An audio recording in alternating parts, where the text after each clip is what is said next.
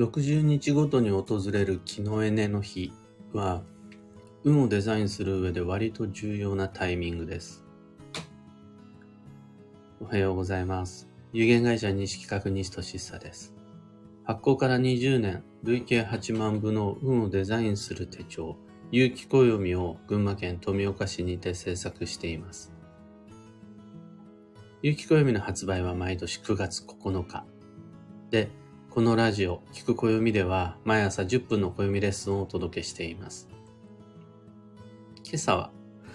暮らしに気のエネを組み込む秘訣というテーマでお話を。僕、今年に入ってから、もう30年以上全然触らないでいたピアノを再開しまして。それがね、今年度最初の気のエネの日、3月7日だったかな。3月7日から本当に久しぶりに、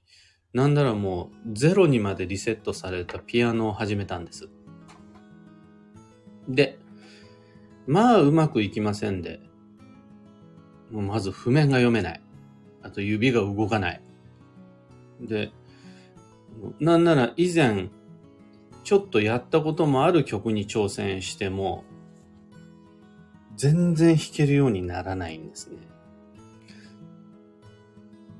とはいえ、まあ、そんなに焦ってるわけもないので、あと20年ぐらいかけて上手になったらいいなぐらいの感覚で始めたんです。で、その時の目標設定の仕方が、次の木のエネの日までに両手で弾けるようになるとか、次の木のエネの日までに、今度はアンプを、えー譜面を見ないで弾けるようになるとか、あじゃあ次の木のエネの日までに 2, ヶ月あるから今度は、えーペダルをつけて弾けるようになるとか、そんな感じで2ヶ月ごとに目標を設定して、今度次の木のエネの時はこう、次の木のエネの日はこうっていうような、そんな感覚でやってます。昔は違ったんですよ。そのタームがもっと短くて、2週間後の次のレッスンまでに、この曲を弾けるようにならなきゃなんないみたいな、そういう感じでやってたんですが、今もっと、あの次の木のエネの日までにっていう2ヶ月ごとの目標設定です。まあ2ヶ月ありゃなんとかなるだろうと思って始めてみたんです。ところが、今やってる課題曲が、次の木のエネの日までに一通り両両手で弾けるようになるだろうと思って両手で弾こうって目標を設定したら片手で途中までしか弾けるようにならないみたいな感じでまあ難しいんですよ。全然本当弾けられまあそれぐらいマイペースで練習しているのでうん、まあ、でももうちょっと弾けるようになるかなと思ったんですが、この間の木のエネの日、どこまでいけるかと思ったら、途中までを弾けるようになったみたいな感じなんです。だからしょうがない。あの次の目標の見直し、軌道修正です。じゃあ今度次の木のエネの日までにとりあえず両手で最後まで弾けるようになれば十分。みたいな感じで、大幅に下方修正をいたしました。が、そんな、あの、目標の修正をしっかりした結果、今も、なんとなく楽しく続けることができています。あの、だらだらと自分のピアノ談義をここまでしましたが、これが今日のテーマである、暮らしに気のエネを組み込む秘訣っていうやつなんです。まずそもそも論で、僕たちの暦のサイクルには、普通のカレンダーの中には載っていないかもしれないですが、暦の中には最も重要な指針として載っている十干と十二支、干支っていうやつがありまして、それが60周期なんです。60年ごと、60ヶ月ごと、60日ごとに訪れる60周期の干支、十干と十二支っていうのが、僕たちの太古から続くライフサイクルの中には組み込まれているんです。普段見えないし意識しにくいけど、間違いなくその暦の上では、長期60年、中期60ヶ月、短期60日の定期サイクルがあります。で、その、あの、起点であり終点が木の絵ねっていうやつです。その中でも特に、暮らしに身近なサイクル、最も短いサイクルが60日に一度やってくる木のエネの日です。この木のエネの日を知って、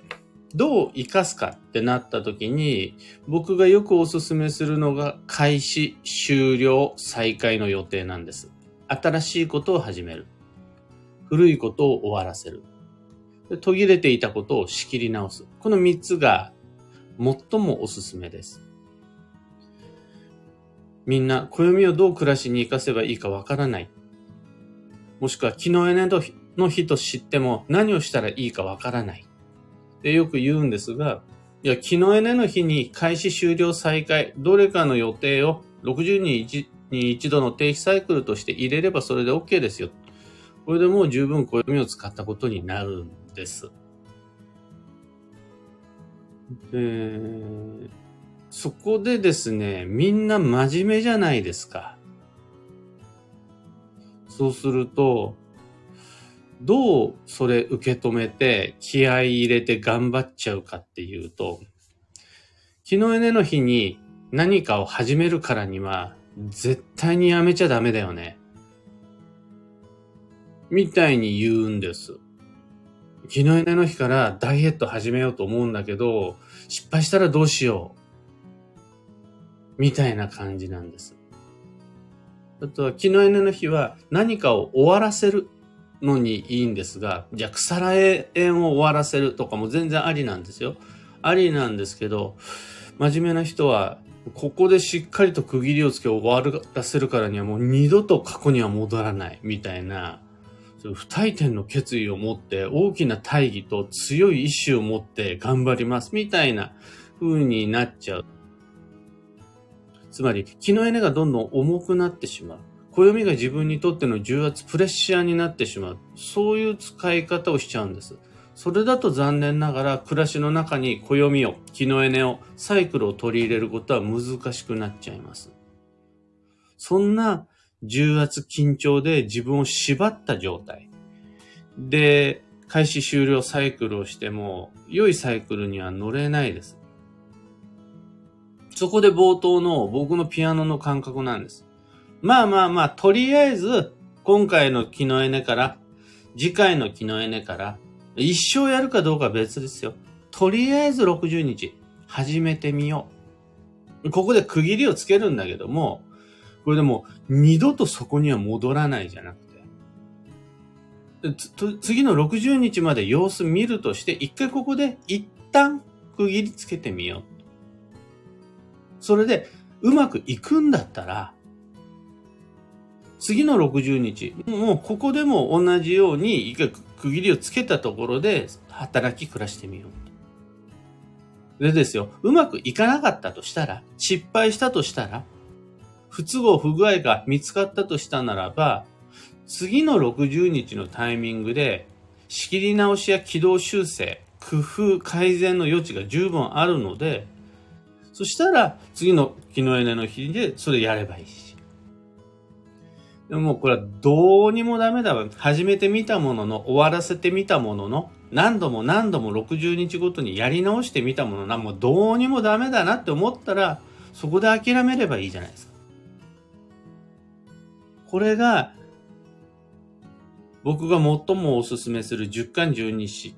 木のエネを起点とした暦の中で最も代表的サイクルを自分の暮らしの中に取り入れる時の秘訣であり、心構えのようなものです。とりあえず60日。ダメだったら次の60日。もう60日様子見てみる。次の60日後はどうしようか。で、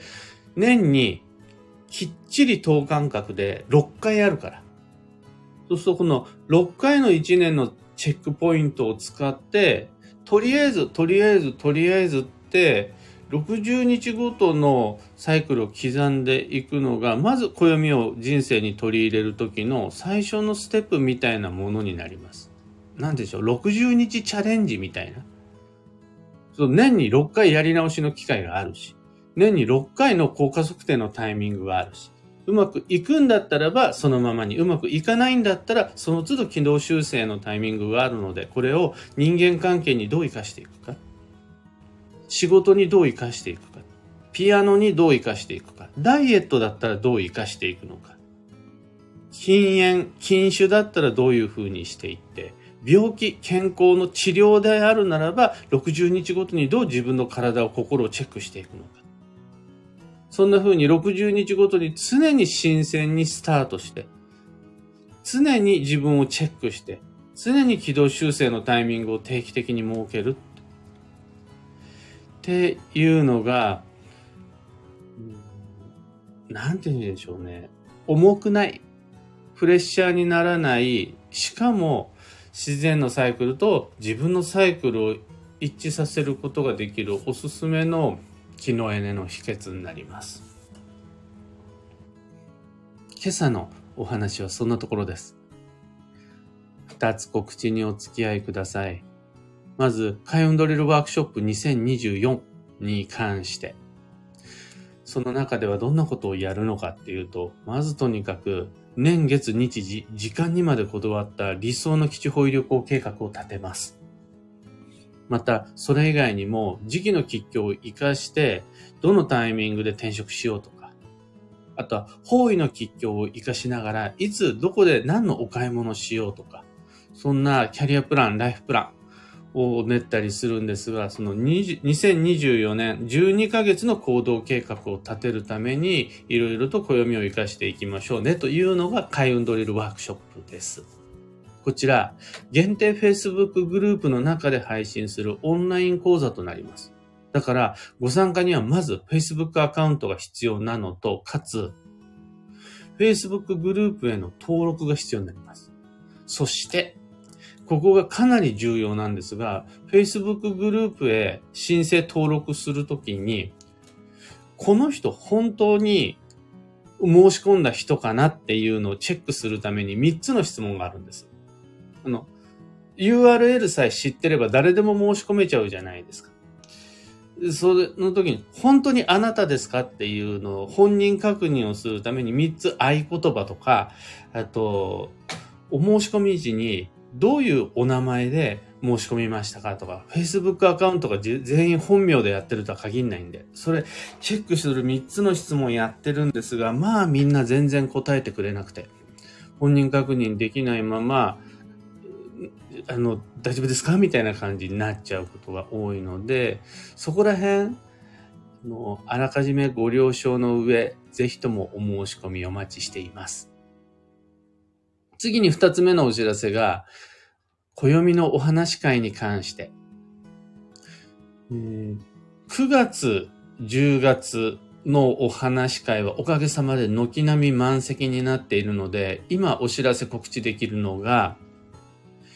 11月2日木曜日21時オンラインでのズームお話会と、11月5日日曜日10時半東京都青山最寄り駅や外苑前のその日曜日午前中のお話会と、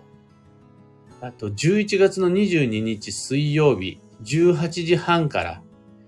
神保町で平日夜仕事終わりの神保町でのお話し会。この3つ、ただいまお申し込み受付中です。お話し会の詳細に関しては放送内容欄ご確認ください。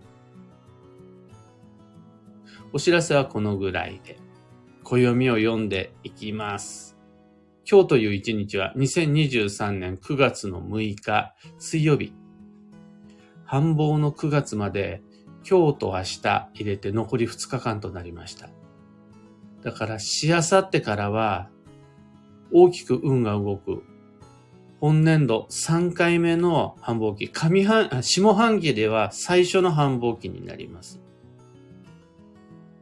ここをいかに充実させるかが12ヶ月の行動計画を練るときのポイントになるんですが、じゃあ何をしたら正解、正解というか成功かどうすると暦と自分リンクさせられるのかっていうと、お彼岸を中心に忙しく過ごすスケジューリングが重要です。それをお彼岸になってから考えるんじゃなくて、今、今考えて、今連絡して、今動いて、今そのスケジューリング整えましょうっていうのが、これが残り2日間の助走の8月の過ごし方になります。助走とは何か。お彼岸を中心とした繁忙の9月を充実させるためのスケジューリング、これをもって助走とします。今日の幸運のレシピはチャーハン。これ、米料理が基地なんですが、中でもやっぱり焼き飯、炒め飯が基地です。だから炊き込みのピラフとか、あとはくつくつと炊いたリゾット、あとは蒸したおこわよりは炒め飯、炒めたお米料理が素敵です。最後に今日のキーワードは参考、手がかりを探す。その心は、下手に自分の頭で考えようとしちゃうと、的外れな方に想像が進んでしまう。おそらくこうであろうっていうのが、外れた方に思考が進んでしまうっていう運勢です。だったら、下手に考える時間を減らして、もう電話で問い合わせしちゃう。相手に直接質問しちゃう。本を開いて、実際に文献を読んじゃう。この思考ではなく行動に変えてしまった方が最短で正解にたどり着けるのでおすすめです。以上がその参考手がかりを探すという今日の過ごし方になります。迷った時の目安としてご参考までに。それでは今日もできることをできるだけ西企画西としさでした。いってらっしゃい。小川智美さん、おはようございます。かよさん、おはようございます。石川さゆりさん、おはようございます。漢方花子さん、おはようございます。タカさん、おはようございます。エヌシャンティさん、おはようございます。トレモロさん、おはようございます。ロミさん、おはようございます。今日のみんなの空は曇りが多いですね。昨日の群馬県富岡市は夕方から雨が降りまして、しかもその雨が降り始めた直後は、バケツをひっくり返したような土砂降りで、大きな雷も鳴って、やっと気温が涼しくなりました。まあ、とはいえ、蒸すの爽やかな高原のような朝ってわけにはいかないんですが、今日はだいぶ過ごしやすくなっています。ゆうさん、くれなさん、きみこさん、ビートさん、くーさん、トレモロさん、キーボードさん、スタッカートさん、マーチさん、お豆さん、おはようございます。皆様いつもありがとうございます。というわけで今日もマイペースに運をデザインして参りましょう。僕も行って参ります。